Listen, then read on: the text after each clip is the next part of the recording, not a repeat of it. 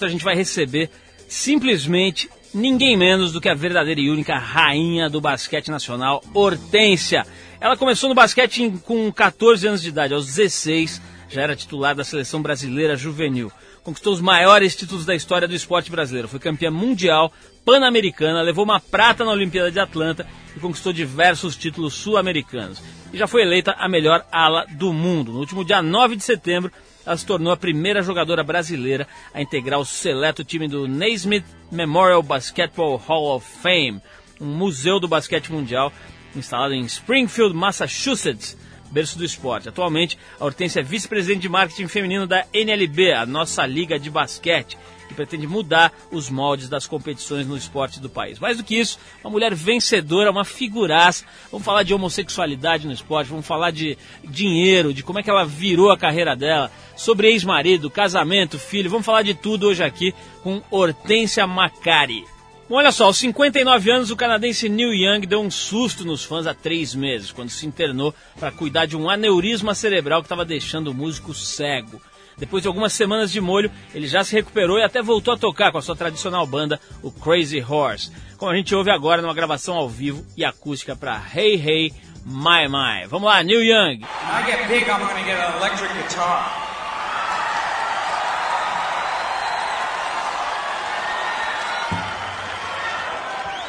Real big.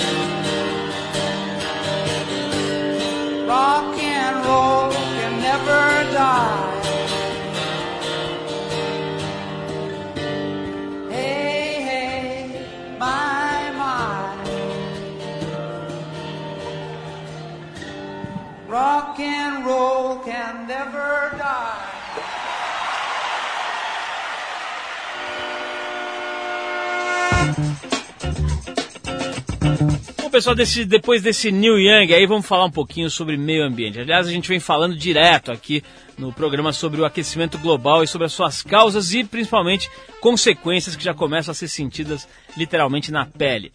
Dessa vez o assunto envolve também o derretimento das calotas polares. De acordo com o jornal britânico The Independent, o efeito estufa está derretendo o gelo ártico num ritmo que faz com que a região polar absorva cada vez mais calor, o que contribui para aumentar esse mesmo processo num círculo vicioso de consequências absolutamente imprevisíveis.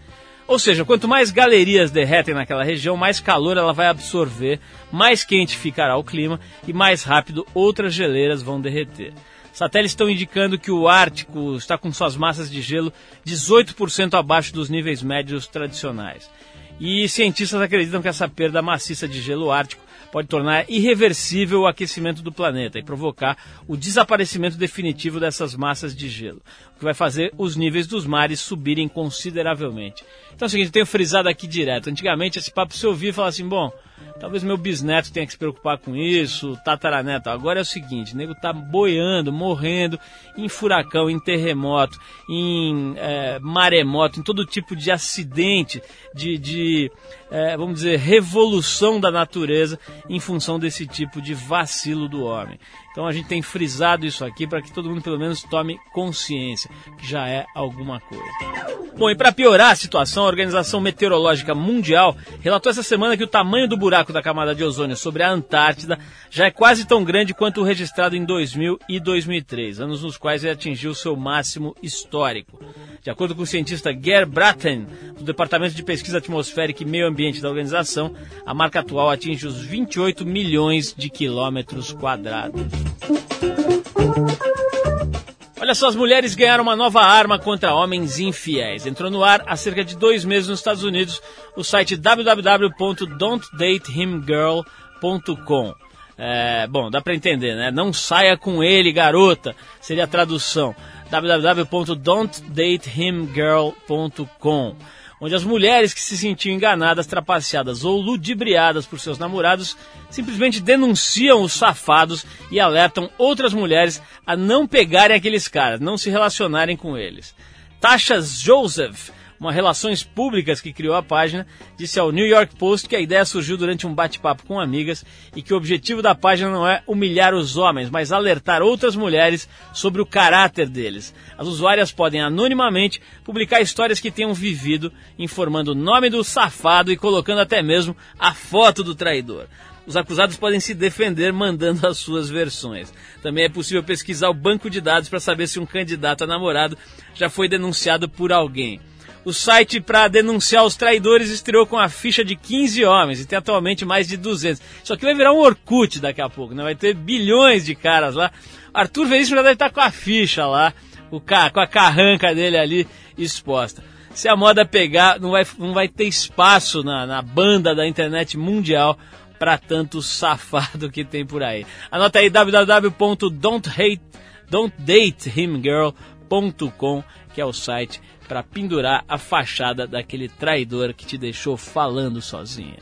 Olha só, outro dia a gente, a gente entrevistou Maurício Cubruzzi, o jornalista da TV Globo, por aqui, e ele deu uma dica, ele que viaja o Brasil inteiro, deu uma dica de um som. A gente foi atrás e encontrou o som do Júnior Barreto, que tem 34, aliás, 34 não, 40 anos, é de Caruaru e ainda adolescente se mandou para o Recife. Lá ele ajudou a criar o Mangue Beat e virou um dos mais frequentes parceiros do cantor Otto. Apesar dos muitos anos de carreira, só agora o resto do país está conhecendo o trabalho do Júnior, que ele próprio define como namoro de candomblé com drum and bass. Vamos então de Júnior Barreto, a dica do Maurício Cubruzzi com Oiê, aqui no Trip.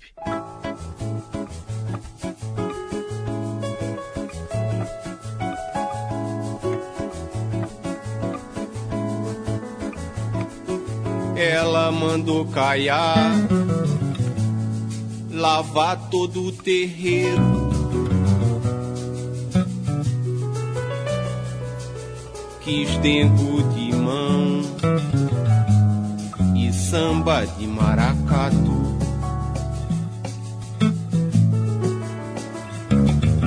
Deu rosa pra menino, puxada de carneiro. E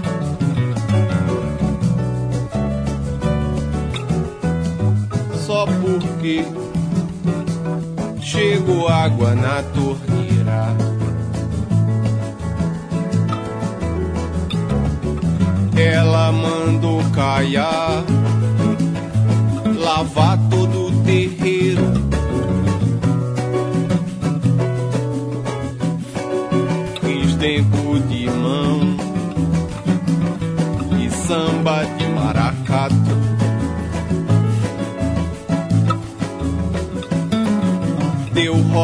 Pra menino,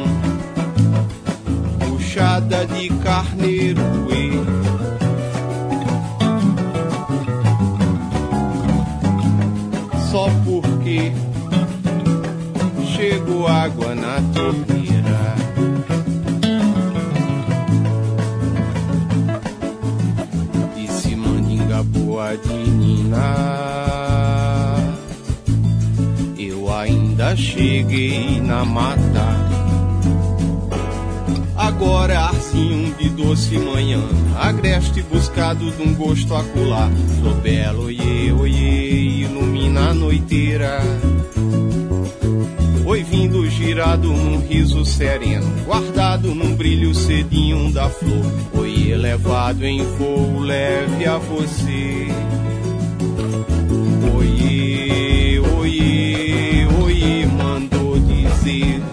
Tem reza de chegado, oiê, mandou dizer.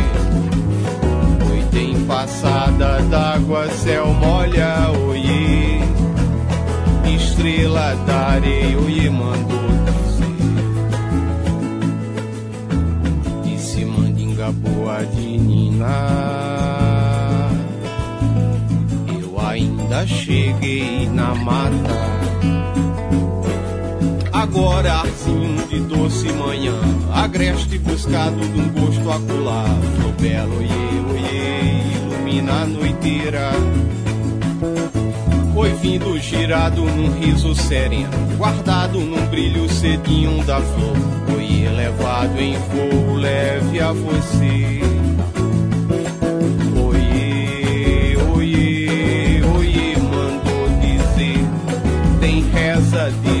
Chegado, oiê, mandou dizer. Oi, tem passada d'água, céu molha, oiê.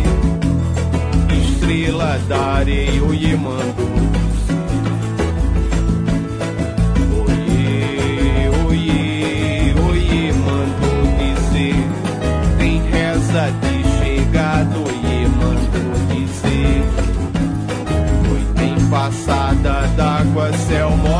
oiê.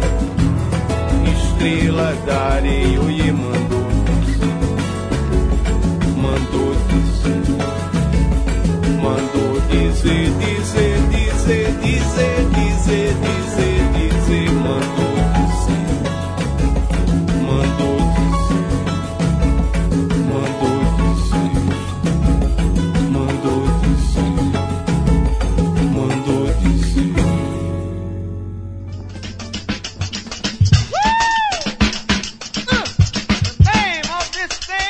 pessoal, como a gente anunciou desde o começo do programa, hoje a gente tem a honra de receber uma das mais importantes atletas brasileiras de todos os tempos uma das melhores jogadoras de basquete do mundo.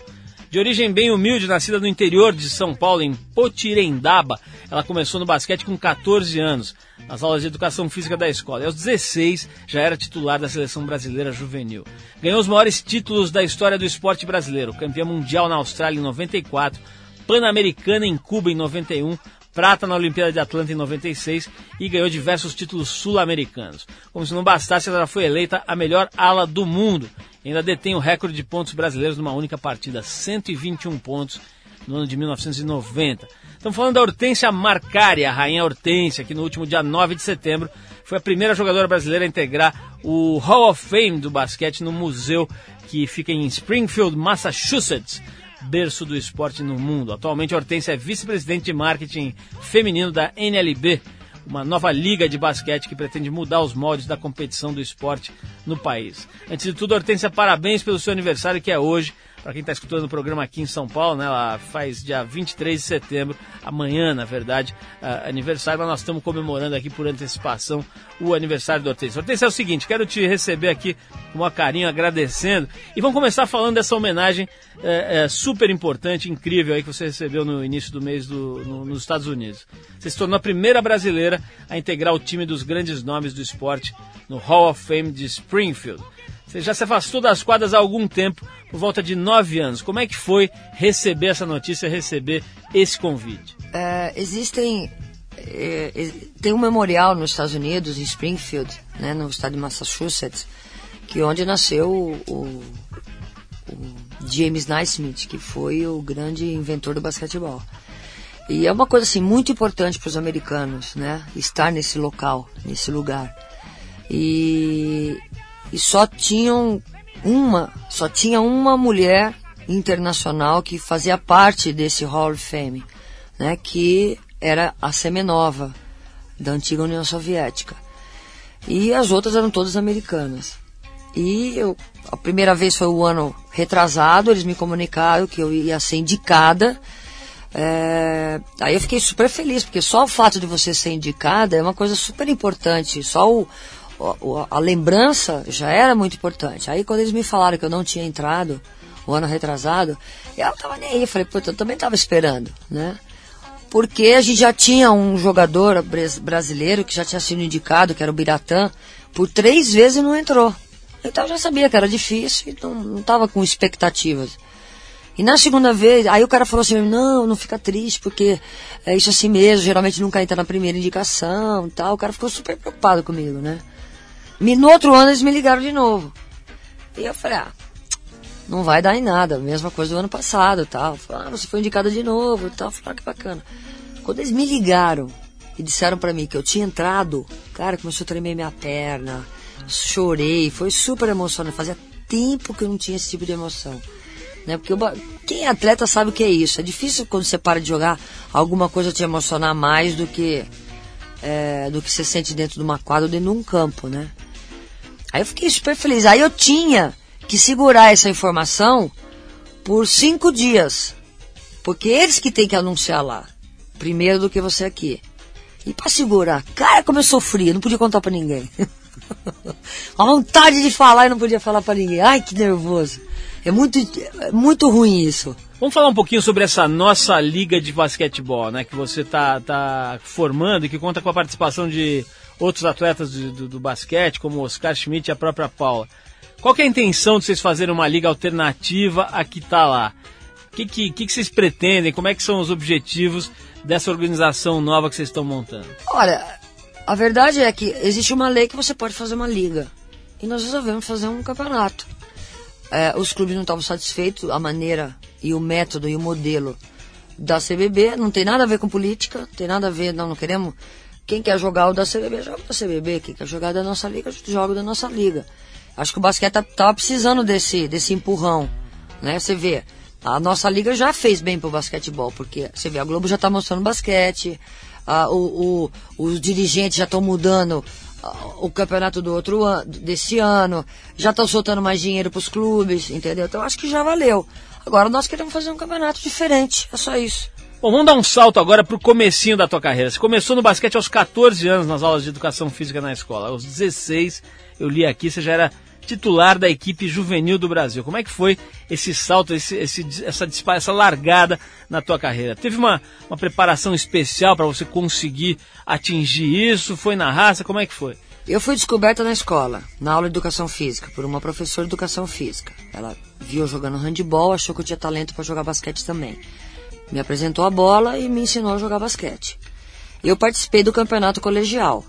Nesta, nesse campeonato, uh, o clube me viu jogando, me fez um convite. Não, aí eu fui participar da escolinha da prefeitura. Tinha lá a Marlene, que era tec, que era a professora dessa escolinha, me viu jogando, e me levou pro clube. E no clube, assim, me deram toda a estrutura que eu precisava e comecei comecei a jogar. Dois anos depois eu era titular da seleção brasileira, adulta. Hortência, você vem de uma família bem simples do interior do, do estado aqui de São Paulo.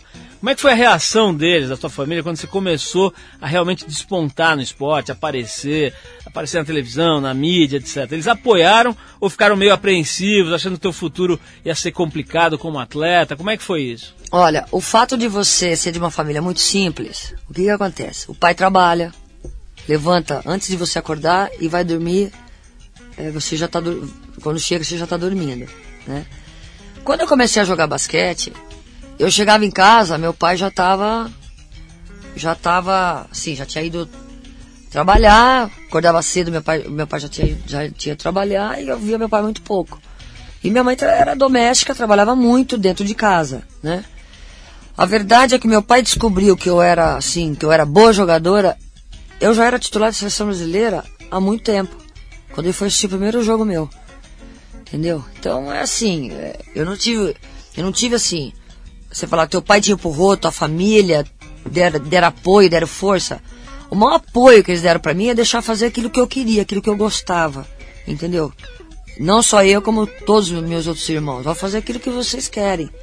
Entendeu? Não tenho tempo pra ficar cuidando da vida de vocês, cada um cuida da vida de vocês. E eu gostei do basquete, fui estar do basquete. Quando ele falou, pô, minha filha é boa, hein? Eu já era titular da seleção brasileira. Me diz uma coisa, você sentiu falta do apoio deles de verdade? Não, não senti falta não, porque é, cada família tem uma maneira de ser, né, de educar seus filhos. E a maneira que eu fui educada foi uma maneira que eu procuro educar meus filhos hoje, né? Eu não fico falando quem eu sou para meus filhos, eu acho que essa é obrigação do pai. É, eu não fico é, forçando, pra você ter uma ideia, é, eu sou corintiana, o pai deles é São Paulino, eu tenho um filho palmeirense e um santista. Entendeu? Então acho que cada um é aquilo que quer, nasce, tá dentro, vai buscar dentro do seu coração aquilo que você quer fazer. E foi o que aconteceu. Vamos de música agora, é o seguinte, muita gente acha que a atual veia religiosa do Roberto Carlos só apareceu depois que ele trocou o rock inspirado nos Beatles, que ele fazia ali no começo da carreira, pelas bandas românticas. A gente ouve agora o clássico Todos Estão Surdos, dos anos 70, no qual Roberto já mostrava um pouco dos temas que ele ia explorar depois no futuro. Mas com uma trilha sonora que até hoje os DJs gringos vêm aqui procurar nos sebos para samplear. Dá uma olhada nesse som do Roberto Carlos, Todos Estão Surdos.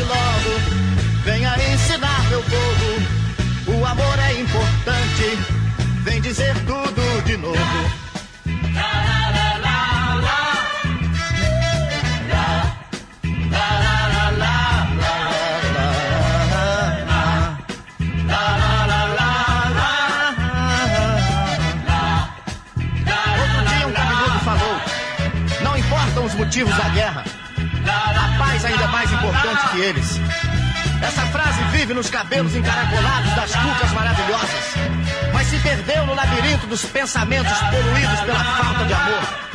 Muita gente não ouviu porque não quis ouvir. Eles estão surdos. Tanta gente se esqueceu que o amor só traz o bem, que a covardia é surda e só ouve o que convém. Mas meu amigo, volte logo. Vem olhar pelo meu povo. O amor é importante, vem dizer tudo de novo. Lá, lá, lá,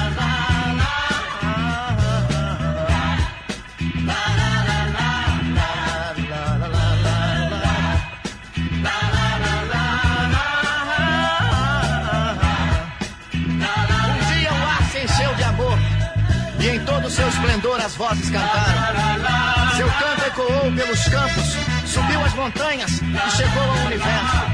E uma estrela brilhou mostrando o caminho. Glória a Deus nas alturas e paz na terra aos homens de boa vontade. Tanta gente se afastou do caminho que é de luz. Pouca gente se lembrou da mensagem que há na cruz. Meu amigo, volte logo. Venha ensinar meu povo que o amor. Vem dizer tudo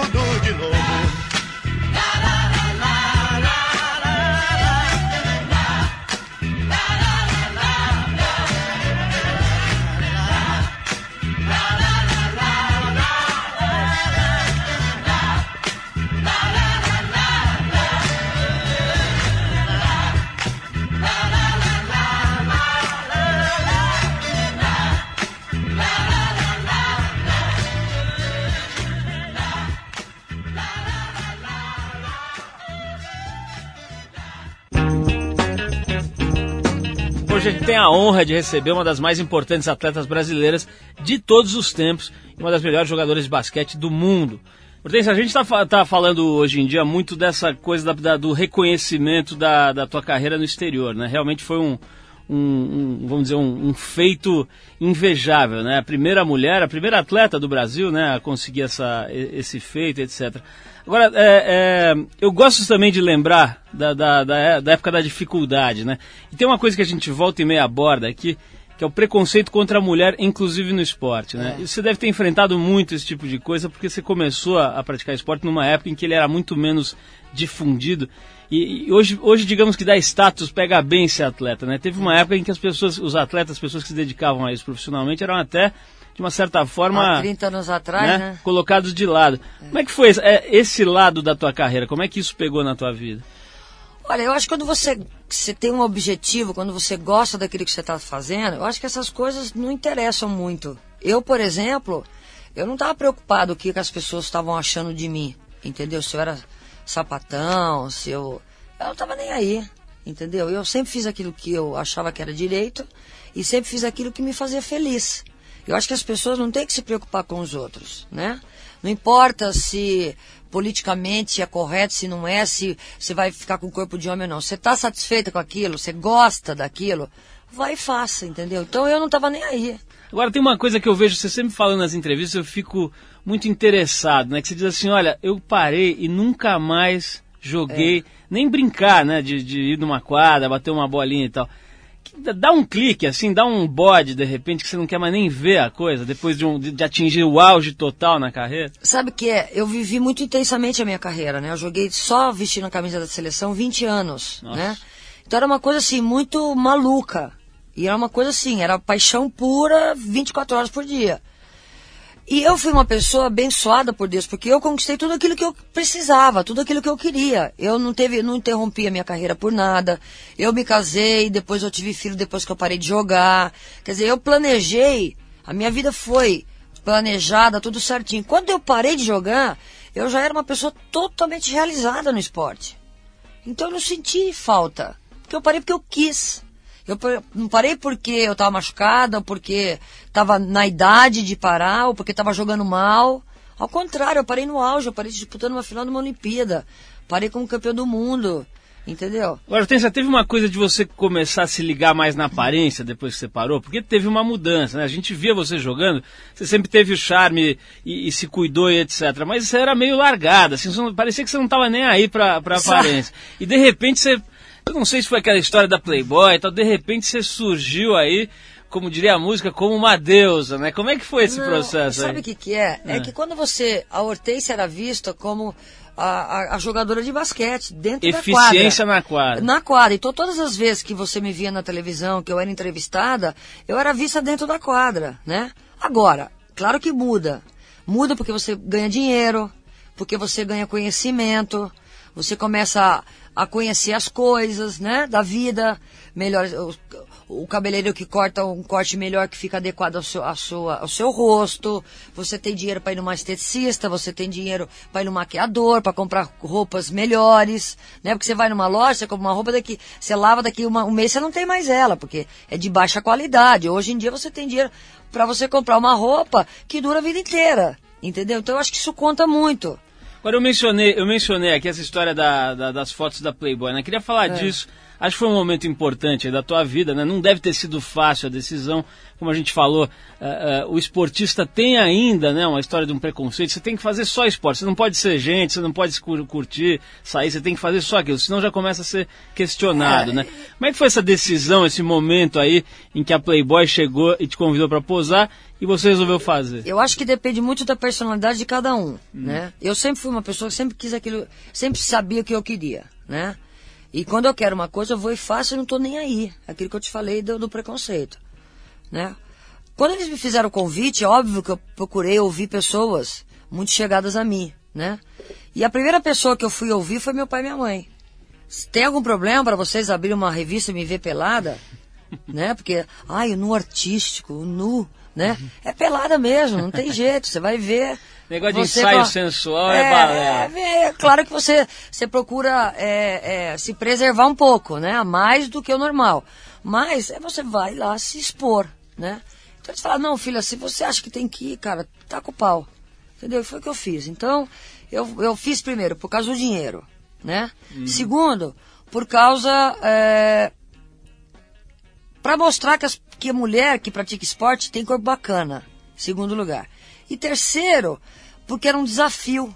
Nunca uma esportista tinha posado para Playboy aqui no Brasil. Falei, pô, vou encarar esse desafio e vou mostrar que, pô, não acontece nada, gente. Quando, quando você faz as coisas com, com, sabe, coerência, com equilíbrio, não tem problema nenhum. Mas e na hora? Na hora você ficou com essa segurança toda ou deu uma balançada? Na hora eu tomei umas quatro garrafas de cerveja, porque naquela época acho que não tinha nem latinha. Falei assim pro Duran, que foi quem me fotografou, cara, vai devagar porque aqui é duro.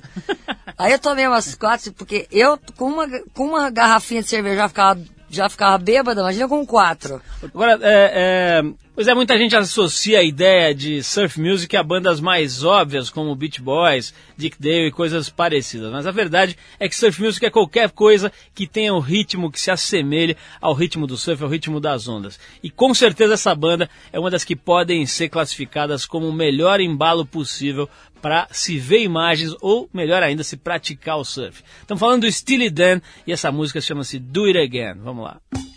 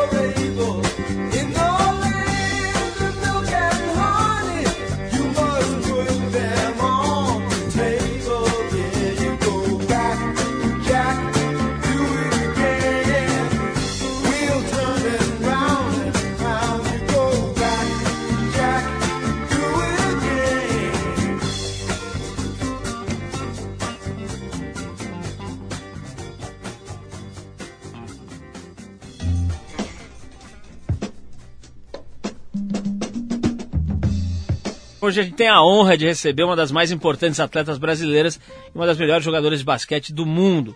Ó, eu não quero, eu não quero roubar o- o- as perguntas do Amauri Júnior aqui, mas vou dar uma de Amauri. Hortência, como está o seu coração? Eu gosto quando ele pergunta assim. Eu sou tão tranquila. Você pode ver que você não vê falar muito da Hortência. Pois é, você você é de- bem low profile mesmo. É, né? eu tenho, eu, eu namoro um jogador de futebol, que agora nesse momento ele tá jogando no Santo André, o Rodrigo, Rodrigão. E tô com ele há quase um ano. Você tem que fazer muita força para ficar na, na, na sua, assim, no sentido de não se expor demais. O pessoal te assedia muito, as revistas, etc. Quer dizer, você Não, tem mas que eu dar uma... administro bem isso. Eu, eu recebo muitos convites e eu administro muito bem. Eu não, não sou assim, arroz de festa e nem estou em todo quanto é canal de televisão a todo momento. Agora, por exemplo, apareci bastante por causa desse Roda Fama, mas já vou dar uma sumidinha. Quer dizer, você faz um trabalho de administração eu- disso, né? Se eu trabalho numa agência de eventos e promoções, faço marketing, eu tenho que também saber cuidar da minha imagem. Hortência, vai ter agora essa história do, do referendo sobre a venda de armas no Brasil, né? É, eu queria saber como é que se você está pensando nisso, você já, já formou sua opinião. Eu já tenho minha opinião. Como é que é a tua opinião? Eu sou contra armas, usar armas.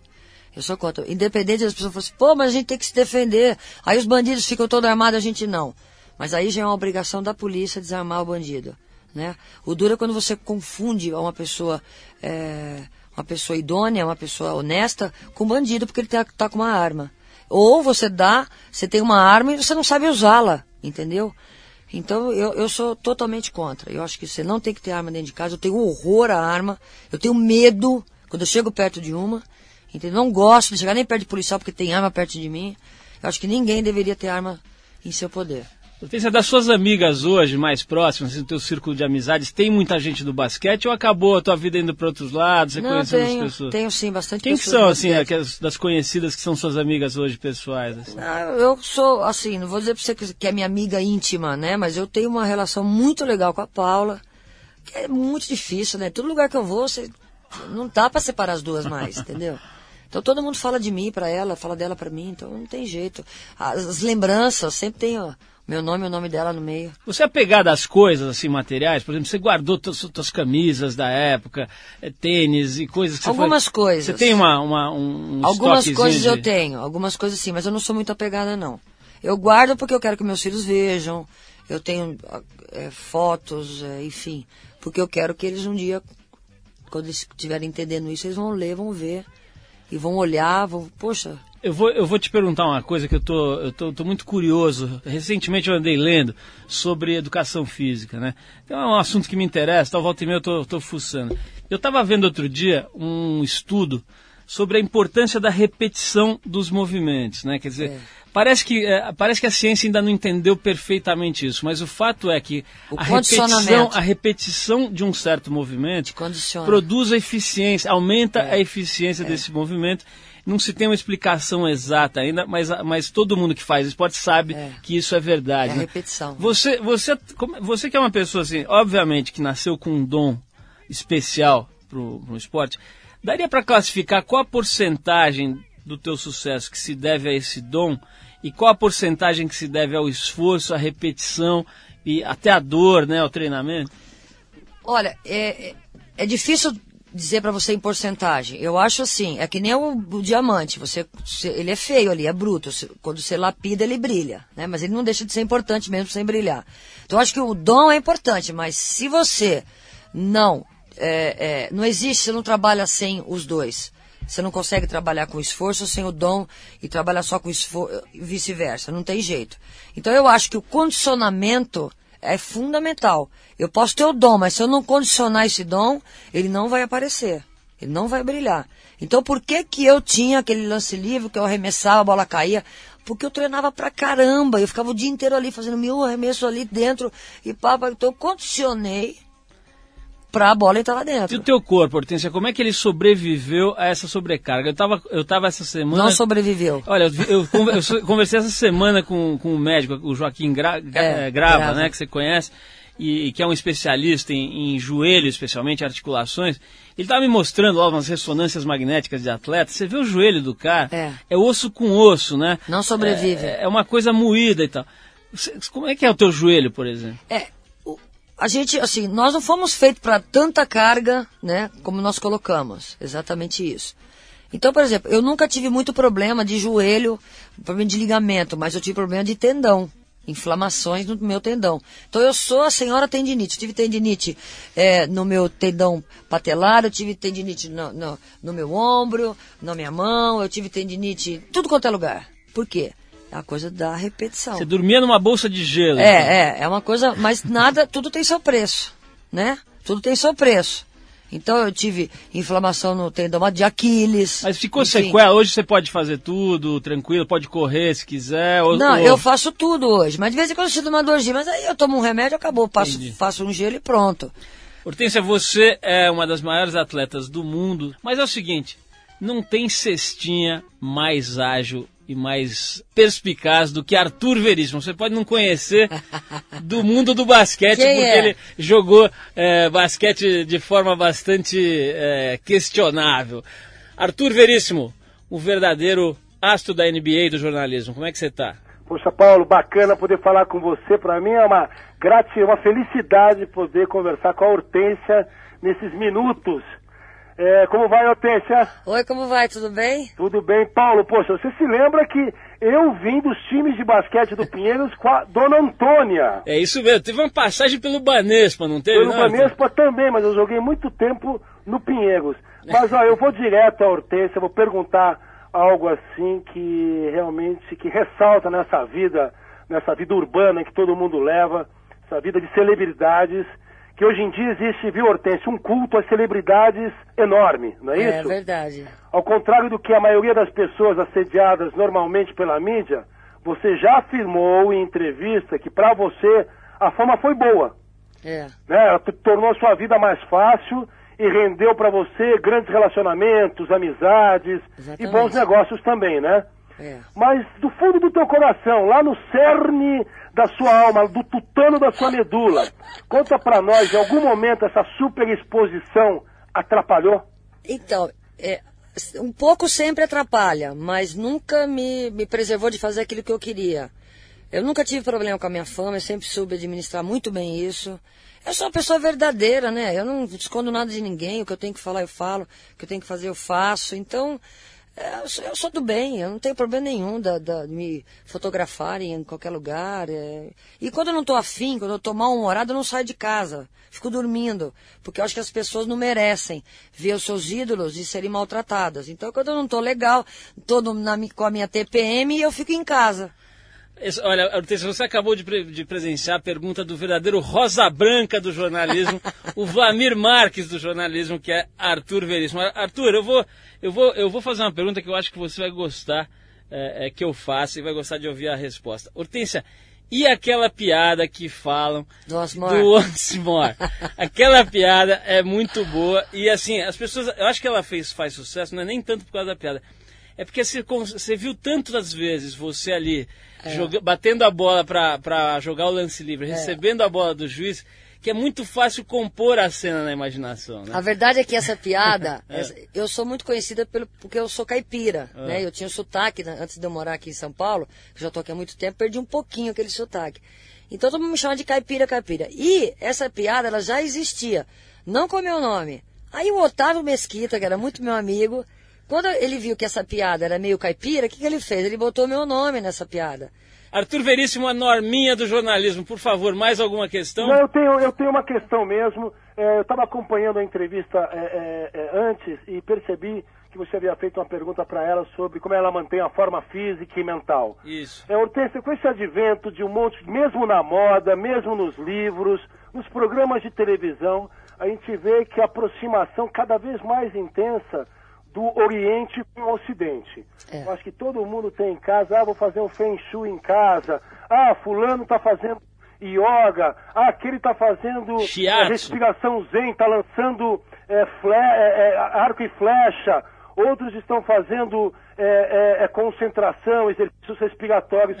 Como é que você cuida realmente? Eu acho que os ouvintes querem saber de uma mulher que é vencedora, disciplinada, que só conquistou ma- maravilhosos, grandes títulos, tanto pelo Brasil, para você mesmo pessoalmente. Como é que é você? Como é que é a Hortência interiormente? Bom, primeiro você tem, que ter, você tem que ter um certo equilíbrio nas coisas, né? E você não pode viver na moda. É a mesma coisa da história do regime. Ah, hoje eu vou fazer o regime assim. Ah, amanhã eu vou dar, fazer outro assim.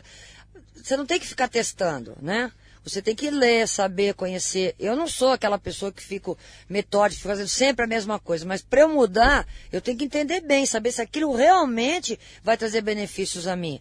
Óbvio que de vez em quando eu acendo um, um, um, alguma coisa na minha casa, como é que chama? Aqueles incenso, tal, acho bacana, É, mas não é uma direito, coisa... às vezes É, eu é, acendo não, não. alguma coisa na minha casa, como Não, eu assim? sou, sou contra drogas, todo mundo sabe. Não, mas, eu, já, eu, eu- já fui acertar música, eu sei que é incenso. É, é bacana, entendeu? Agora, não é uma coisa que, sabe, você tem que ser, ter- ser equilibrada, não pode ser uma coisa doentia. Ah, porque o meu amigo tá fazendo, então eu vou fazer também.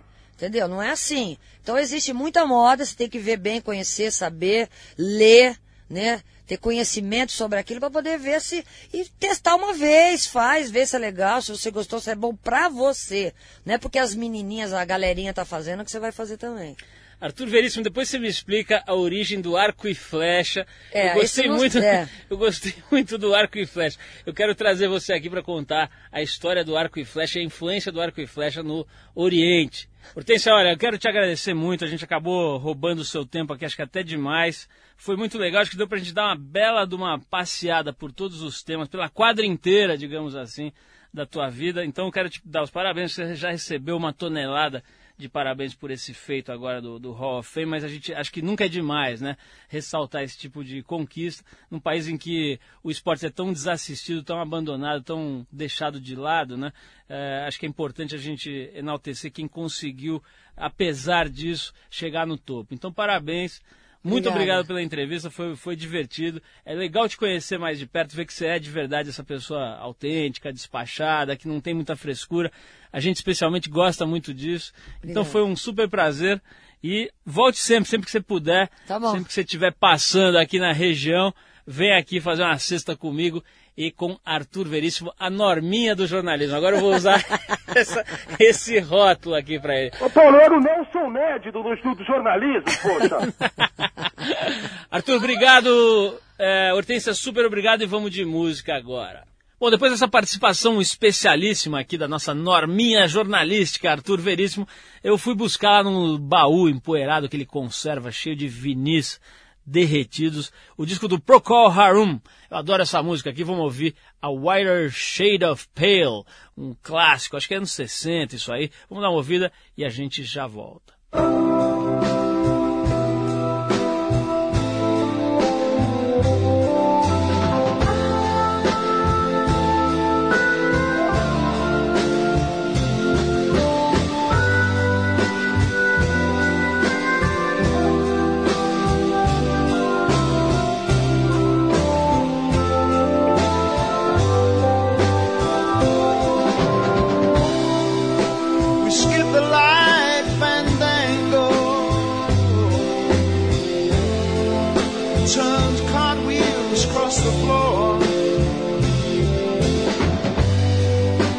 Was feeling kind of seasick.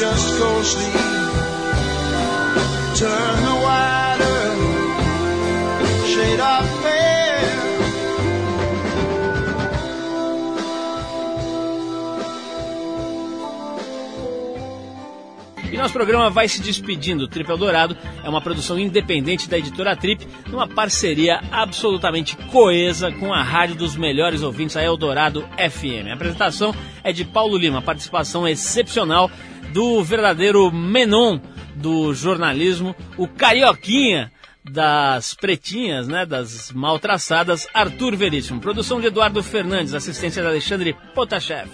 Trabalhos técnicos do Moacir Biasi. Para falar com a gente, você pode mandar o seu e-mail para o seguinte endereço: radio@trip.com.br. Semana que vem a gente volta com a revista Trip no rádio, aqui pelas ondas da Eldorado FM. Trip Eldorado, sexta que vem, 8 da noite, com você. Até lá, bom fim de semana, um abração.